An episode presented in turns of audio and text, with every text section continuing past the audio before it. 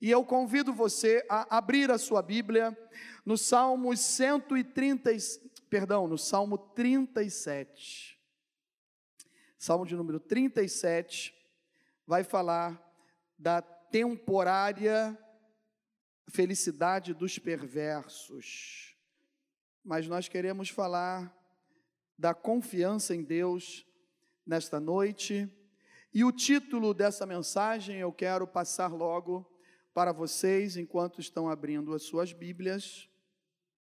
A sua Bíblia é decidir e escolher para mudar. Decidir e escolher para mudar. Será que nós precisamos de mudanças? Eu sempre estou falando, Senhor, muda minha vida aí, me transforma, me ajuda eu sou totalmente dependente de Ti. Então eu preciso decidir e escolher todos os dias para que haja mudança na minha vida. O Salmo 37, a partir do versículo de número 1. Amém? Podemos? Diz assim a palavra de Deus: Não te indignes por causa dos maus feitores, nem tenhas invejas dos que praticam a iniquidade, pois eles dentro em breve definharão como a relva e murcharão como a erva verde. Confia no Senhor, faze o bem, habita na terra e alimenta-te da verdade. Agrada-te no Senhor, e Ele satisfará os desejos do teu coração. Entrega o teu caminho ao Senhor, confia nele, e o mais Ele fará. Senhor Jesus, aqui está a tua palavra que o Teu Espírito Santo nos ajude a praticá-la no nosso coração. Que ao ouvirmos essa mensagem, Senhor, ela possa frutificar, abençoar a nossa vida, enchendo-nos de esperança, de transformação, e que o Teu Espírito Santo possa nos convencer, Senhor, que nós precisamos de mudança, e isso vai passar pelas nossas decisões e pelas nossas escolhas. Portanto, nós oramos agradecidos, crendo já que o Senhor já está fazendo milagres nesse lugar, no nome do Senhor Jesus. Amém. Esse salmo é um salmo de Davi. O rei Davi foi um dos reis que mais enfrentou batalhas e guerras pela nação de Israel. Foi um homem segundo o coração de Deus, um homem escolhido, por Deus que quando Samuel, o profeta Samuel, o sacerdote, o juiz Samuel, ouviu de Deus que Deus não tinha mais prazer em Saul, naquilo que ele estava fazendo, devido às suas decisões e o seu posicionamento como rei. A Bíblia diz que o espírito de Deus não estava mais com Saul. E ele chama Samuel e fala para que Samuel vá até a casa de uma família, de um homem chamado Jessé, para que lá pudesse ungir, escolher um novo rei para Israel.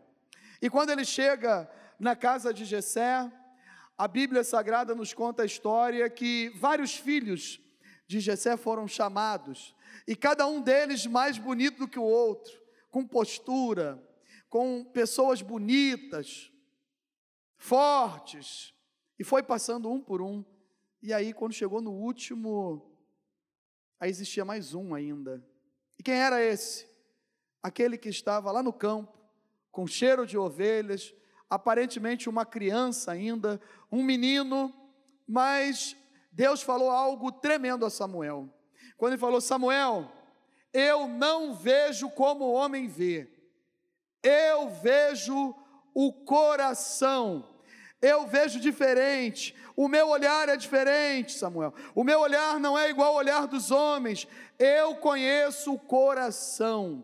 Portanto, nessa noite, você que entrou aqui, por mais, mais uma oportunidade nesse lugar. Você que está nos visitando, saiba de uma coisa: Deus conhece o seu coração, Deus conhece a sua história, Deus conhece o nosso levantar, o nosso deitar. Antes da palavra vir à boca, Ele já sabe o que nós estamos pensando.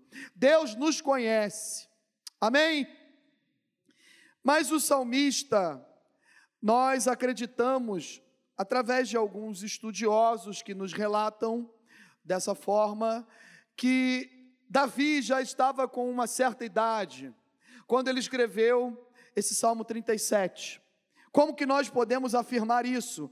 Pela sua maturidade, a forma como ele estava enxergando as coisas da vida, a forma como ele estava enfrentando as suas emoções, as suas batalhas internas da alma, aonde toda a humanidade, quando ele está escrevendo isso, e até hoje acontece com uma certa preocupação na prosperidade daquele que é ímpio, daquele que não conhece a Deus, e que nós, como povo de Deus, às vezes olhamos para determinadas situações, alguns já estão maduros, não pensam mais assim, mas alguns ainda enxergam dessa maneira, dizendo: Poxa, essa pessoa, ela, ela não confessa a mesma fé, ela não tem Jesus como Senhor e Salvador, e ela passou num concurso e eu não passo, ela tem carro próprio, eu não tenho, casa própria e eu não tenho, ela tem carro zero e eu não tenho, ela tem prosperidade financeira e eu aqui trabalhando, adorando a Deus, me dedicando, sendo fiel para o Senhor, eu não consigo conquistar, eu não consigo sair dessa situação. E aí o salmista, ele começa a explicar o seguinte: não fique indignado por causa disso. Não fique preocupado, não deixe gerar dentro do seu coração e da sua mente sentimentos, sentimentos de inveja, daqueles que conquistam algumas coisas, mas que praticam iniquidades para conquistar. Ele está falando e ele vai dizendo: dentro em breve eles vão definhar, ou seja, vai ter uma consequência. Isso tudo que está acontecendo, a princípio é uma prosperidade, é algo de valor, que enche os olhos, eles estão, é, é, estão aproveitando o máximo possível dessa prosperidade, mas a conta vai chegar. O salmista está falando que essa conta vai chegar. E aí ele começa a dizer: sabe o que? Que eles vão murchar e ele usa um termo aqui, a erva, uma figura de linguagem bem conhecida para quem estava lendo essa canção em forma escrevendo isso em forma de música, de salmo. E aí ele começa no 3 a mudar. E ele começa a falar da confiança. Confia no Senhor. E faz o bem. E habita na terra e alimenta-te da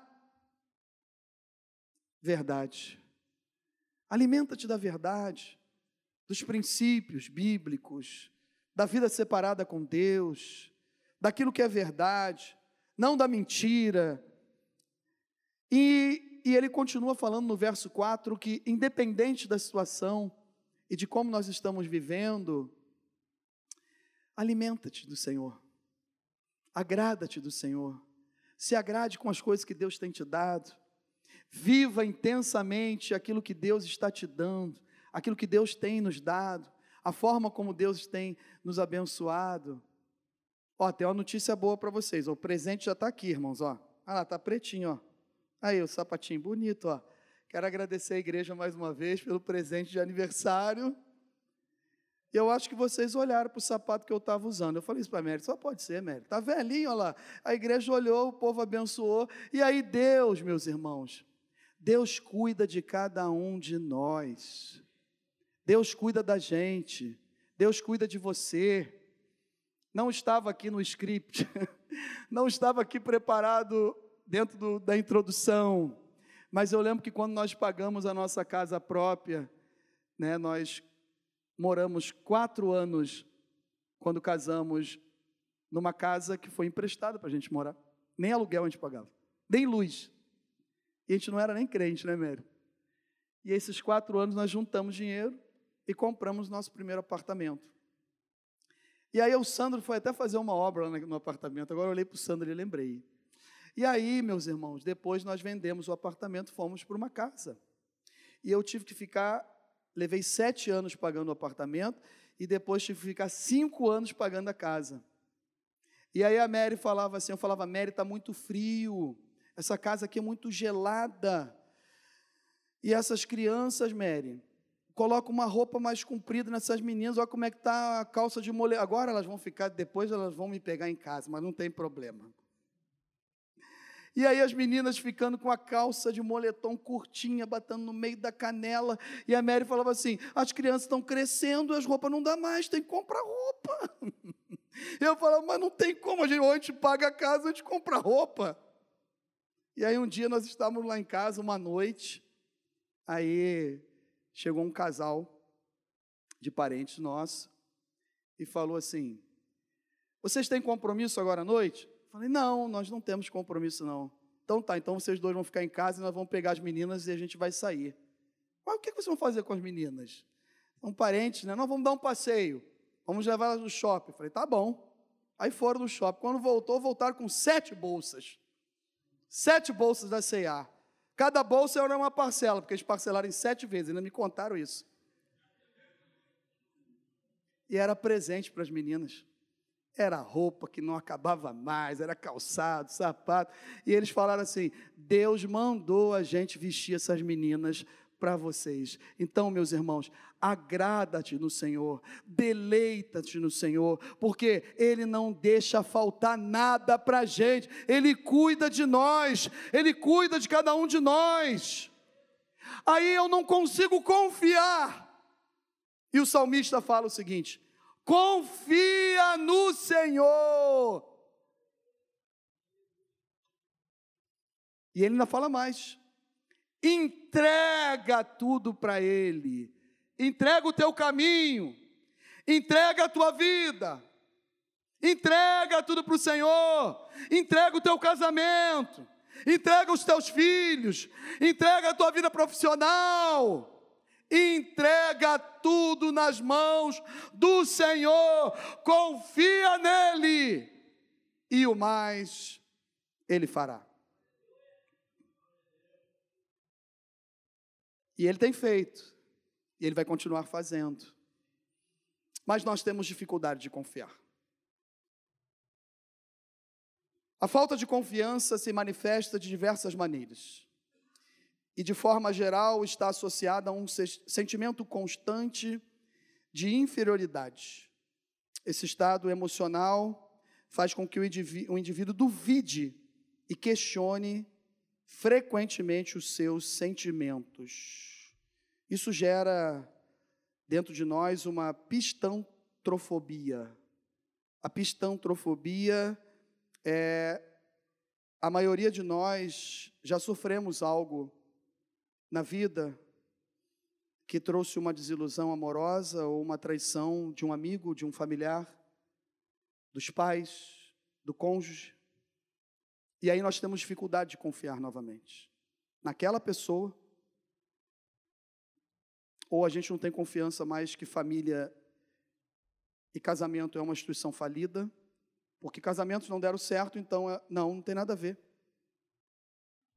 A gente não confia mais porque quando a gente passa pela dificuldade, é difícil depositar nossa confiança nessa pessoa novamente. Confiar é uma tarefa simples, mas se alguém sofre da pistão-trofobia, essa tarefa se transforma em uma verdadeira batalha. A confiança ela não é gratuita. Gratuita e ela fica sempre em um extremo. Quando a gente procura pontos intermediários, se tem ou se não tem, ela é fruto de meses, de anos de relacionamento, de experiências compartilhadas. E nós sabemos que a falta de esperança chega, o medo irracional de estabelecer uma relação íntima ou pessoal com os outros, nós temos essa dificuldade. Nós temos a dificuldade de confiar novamente. Quando alguém nos decepciona ao ponto de não alcançar as nossas expectativas, quando nós passamos por dificuldades. Eu lembro que um tempo atrás, um chamado pastoral, irmãos, não é só presente de aniversário, que com todo o amor que eu sinto por vocês, eu agradeci nessa manhã e continuo agradecendo, e é bênção para a minha vida, amém? Mas não é só isso. O chamado pastoral, ele vai além disso. A gente precisa da oração dos irmãos, muitas vezes da compreensão, só que nós falhamos, nós erramos, às vezes a gente não consegue fazer com que as nossas atitudes alcancem as expectativas das pessoas que tanto esperam de nós. E eu já tive que fazer isso. Eu já tive que pedir perdão a alguns irmãos que ficaram tristes comigo em determinado momento onde eles esperavam uma reação e eu não tive a reação que eles esperavam de mim. E mas o Espírito Santo foi falando ao meu coração quem eu tinha que procurar e pedir perdão. E assim eu ouvi a voz de Deus e eu pedi perdão porque, meus irmãos, a confiança para ser restabelecida é algo que precisa-se de um arrependimento, mas as pessoas também precisam ver frutos de arrependimento e uma nova vida em Cristo Jesus naquela determinada área.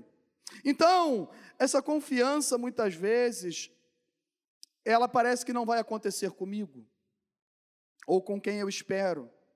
Eu nunca vou ser feliz.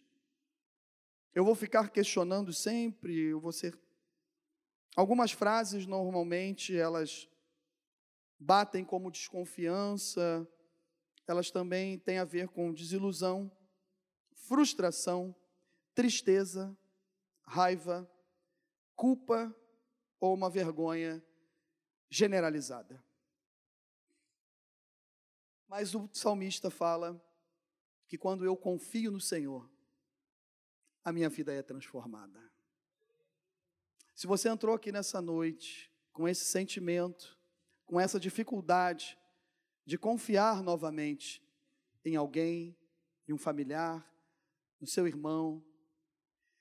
Eu lembro que quando eu comecei a fazer o IBM, Cláudia, eu falei aqui que foi, Claudinha, que foi 2006, 2007, 2008. Eu lembro que nas, na época do Egito, o Antônio Carlos falou do Egito, eu lembrei do Egito. Na época do Egito, eu mentia que ia sair para correr à noite. Mas eu estava correndo atrás de outras situações que não vem o caso agora. Jesus já libertou, já transformou, então a gente deixa para trás tudo que é ruim. E aí, quando eu comecei a fazer o seminário, ficava na cabeça da minha esposa: será que ele está indo para a igreja estudar? Ou ele está mentindo e está indo correr de novo? Porque se ele estiver indo correr de novo, ele, eu sei que ele vai estar tá correndo atrás de coisa ruim.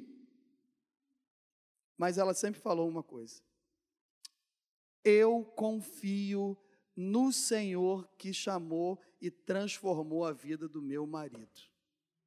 Se ele esquecer da onde ele saiu e o Deus que o transformou, o problema é dele, quem vai se dar mal é ele. Eu vou continuar confiando no Senhor. Então, nessa noite, confie no Senhor. Não deixe de confiar. Ele é poderoso para fazer, para nos abençoar infinitamente mais, além daquilo que pedimos ou pensamos pelo seu poder que opera em nós. Pregamos sobre isso quinta-feira. Falando nisso, quinta-feira tem sido uma bênção o culto de oração. Esteja conosco. Entregar e confiar em Deus é deixar de lado a autoconfiança, a sabedoria limitada humana Entregar e confiar nos sonhos, nos projetos, no casamento, na vida profissional, etc, etc, etc. Confiando e entregando nas mãos daquele que é o soberano. Amém? Por que, que eu devo, então, pastor, entregar e confiar em Deus? E o que, e que, o que isso vai influenciar na minha vida? É o título dessa mensagem: Decidir e escolher para mudar. Agora vai depender de nós, e eu e você podemos fazer isso: decidir e escolher para mudar. Ou eu continuo confiando na força do meu braço, ou eu começo a confiar mais em Deus. E a área que você tem que confiar mais em Deus já está passando na sua mente agora, e o Espírito Santo de Deus já está testificando no seu coração, é essa área aí mesmo que veio na sua mente, que você não tem conseguido entregar nas mãos de Deus e não está confiando nele. Por que, que eu devo então? Eu posso tirar daqui no mínimo quatro ensinamentos quatro princípios que por que, que eu devo confiar em Deus. Primeiro deles, porque Ele é o poder e autoridade. Porque Ele é o poder e autoridade. Mateus 28, 18 diz que Jesus, aproximando-se, falou-lhes, dizendo: Toda autoridade, autoridade me foi dada no céu e na terra. Ele é o poder e a autoridade. Então é na mão dessa pessoa que eu estou entregando tudo. É na mão dessa pessoa que eu estou confiando a minha vida. Que eu sei que por mais que eu passe por dificuldades, vai acontecer. Nós vamos cantar o hino da vitória juntos. Ele é autoridade para mudar situações que eu e você não conseguimos. Ele é autoridade para curar relacionamentos que nós pensamos que eles nunca mais iam voltar a acontecer. Ele é autoridade para transformar aquilo que parece que já acabou, que não tem mais jeito, que já chegou ao fim. Quando nós vamos palestrar, às vezes, para casais, eu e a Mary, a minha esposa sempre fala, na parte do perdão, ela fala sobre isso. Primeiro, o Rodrigo desistiu do casamento. Depois, eu desisti do casamento. Eu não, eu não queria mais. O Rodrigo não queria, depois a Mary falou, eu também não queria mais. Mas Jesus não desistiu do nosso casamento. Então, nessa noite, saiba de uma coisa: Jesus ainda não desistiu do seu casamento. Ele tem autoridade para transformar aquilo que parece que já acabou para fazer tudo novo, para gerar dentro de nós a esperança que um dia já foi embora. Ele tem poder, ele tem autoridade para isso. Ele tem poder para curar feridas visíveis e invisíveis. As feridas visíveis são aquelas que hoje eu estava até brincando com o casal que estava aqui na frente, o Lucas e a Jéssica eu estava falando para ele, Lucas, o que, que foi? Tem, tinha um, eu não sei o nome daquilo ali, não é um esparadrapo, é uma proteção, um curativo. Ela está só me ajudando. Gente, vou te levar para jantar fora. Na varanda, lá de fora, assim, a gente vai jantar. E aí eu até brinquei com o Lucas. Eu falei assim, Lucas, que, que é isso na testa desse menino, rapaz? Falou, caiu, bateu com a, com a cabeça de ponta na escada lá, pá, levou pontos, abriu. Aí eu falei, esse garoto é raiz, é isso aí. Gostei de ver. Aí a mãe ficou olhando assim. Aí eu falei, gente, criança raiz é aquela que já quebrou um braço, que já cortou a perna, que já caiu de bicicleta, que passou mertiolate. Não é não? As mães olhando para mim, não é não, né? Falei, Mariana, você nunca quebrou um braço na hora do almoço hoje? Ela falou, pai, mas não preciso quebrar um braço para ser criança raiz. Falei, eu estou brincando, Mariana, é que na nossa época, quem aqui já quebrou o braço, já arranhou, caiu de bicicleta, se machucou? Olha quanta criança raiz, gente. Eu não vou nem perguntar para o Luiz se o Luiz se arranhou quando era criança. Eu não vou nem perguntar para o Josué se ele aprontava quando era criança, lá no Jabur. Não vou, não vou. O Antônio Carlos só andava de fusca, então não tinha nenhum arranhão. Por que eu estou falando isso? Essas são as feridas que aparecem na gente, que são visíveis. Vocês estão me entendendo? Que eu percebo, é visível, eu estou vendo, mas tem as feridas invisíveis. As invisíveis é aquela que há um tempo atrás o, um pastor, pastor que me batizou, vocês já descobriram quem é. Meu pastor falou para mim uma vez assim, cara, talvez você tenha sequelas e feridas de um acontecimento que agora você não vai perceber, mas ali na frente você vai perceber. Eu não gostei muito daquela palavra, não. Falei, não estou entendendo isso não. Mas depois o tempo foi passando e eu entendi o que aquele homem de Deus estava me falando. Que são feridas que eu e você não estamos vendo ainda. São as feridas da alma. Elas estão aqui dentro, nosso coração, e que a gente não consegue perceber que estamos doentes. Ele tem poder. Ele é o poder. Ele tem autoridade para curar essas feridas nessa noite, essas feridas invisíveis. Não sei se é um trauma da sua criação, o que tem gerado dentro de você através do seu casamento, do seu familiar, dos seus pais, de pessoas que falaram coisas para você, mas eu sei de uma coisa: Ele é o poder e autoridade, e Ele pode fazer isso nas nossas vidas. O segundo ensinamento é porque Ele é contigo. Amém? Fala para quem está ao seu lado aí, ó. Ele é contigo.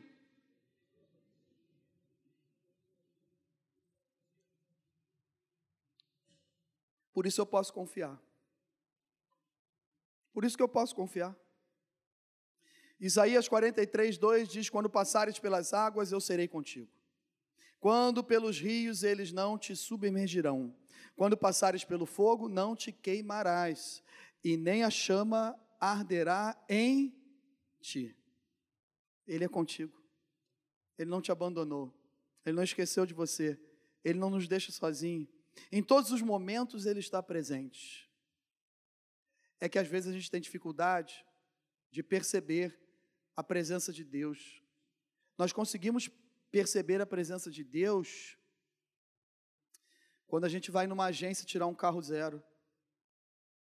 A gente consegue perceber a presença de Deus. Eu só tive um carro zero até hoje, foi em 2005. Acho que eu fiquei muito soberbo, Deus falou: agora tu não vai ter nem carro zero mais, só usado, tá bom.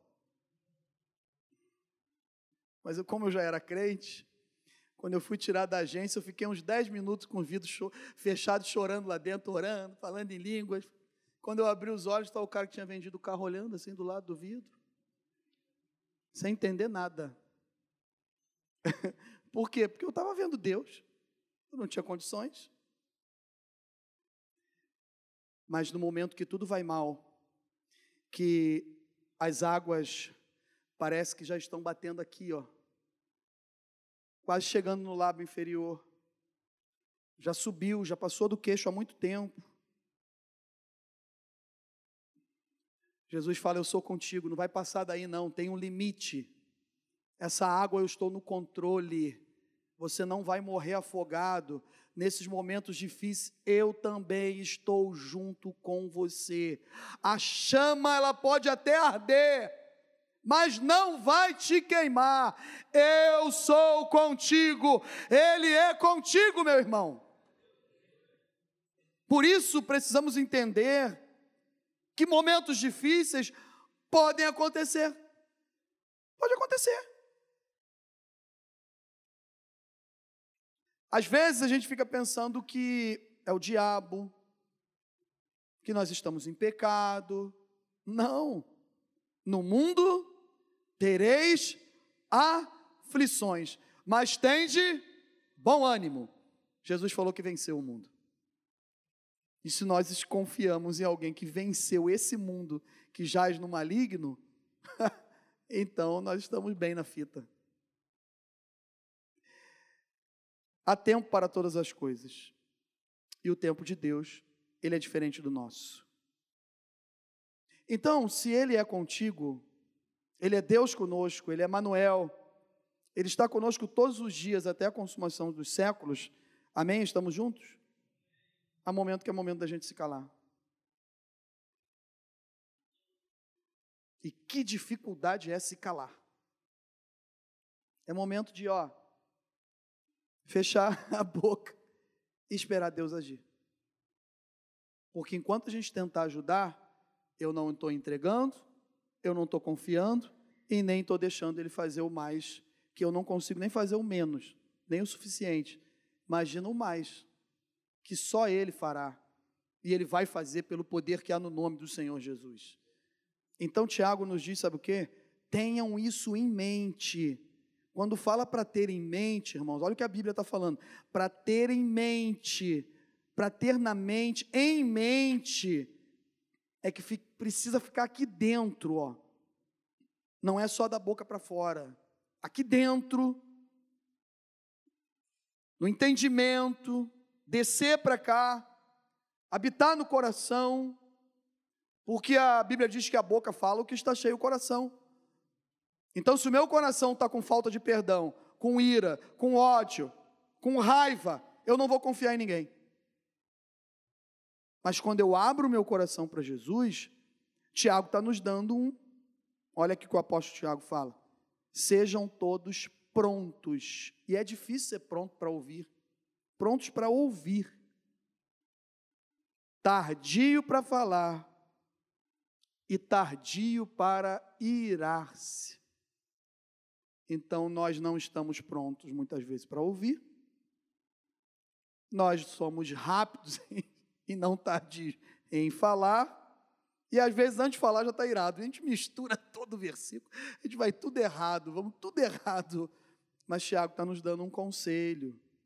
E a palavra de Deus está falando conosco, comigo, com você. Tenha isso em mente. Estejam prontos, sejam prontos. A gente precisa ouvir mais, irmãos. A gente precisa ouvir mais. E eu tenho dificuldade de ouvir algumas coisas às vezes. E outras não.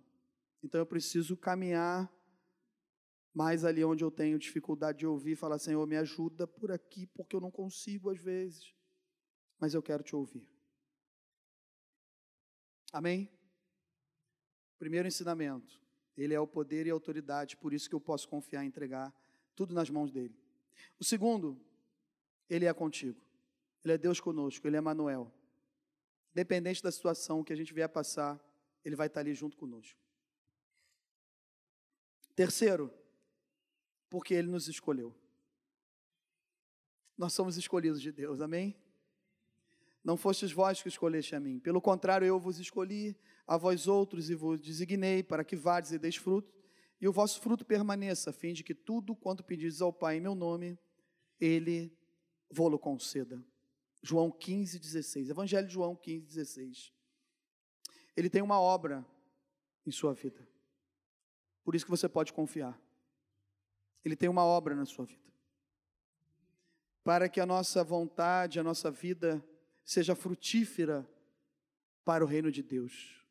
É por isso que eu posso confiar, porque tem alguém que me escolheu, que escolheu você, que escolheu cada um de nós, não para ficar parado, mas para que vade, e precisa dar fruto. E não é só fruto de 1938. Ué, para que vades e deis frutos, e o vosso fruto o quê? Permaneça. Nós não somos perfeitos, mas Jesus é o mesmo ontem, hoje e será eternamente. E o mesmo Deus que operou na vida dos apóstolos, ele está aqui nessa noite e ele quer transformar a nossa vida, ele quer mudar os nossos valores e ele tem poder e autoridade, ele é conosco e ele nos escolheu para dizer: sabe o que?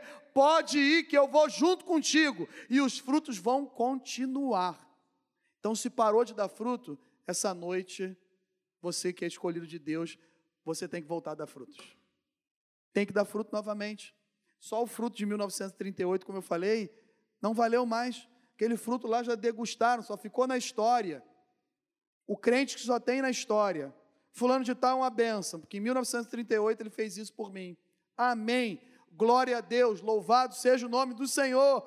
Toda honra e toda glória sejam dados ao nome do Senhor. Mas esse mesmo irmão que lá em 1938 fez isso por você, ele precisa continuar fazendo hoje.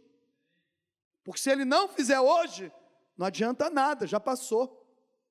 Ninguém está enxergando mais fruto. Aí o que, que adianta? Lá antigamente eu dava fruto, agora eu não dou nada. Mas o texto diz, sabe o quê?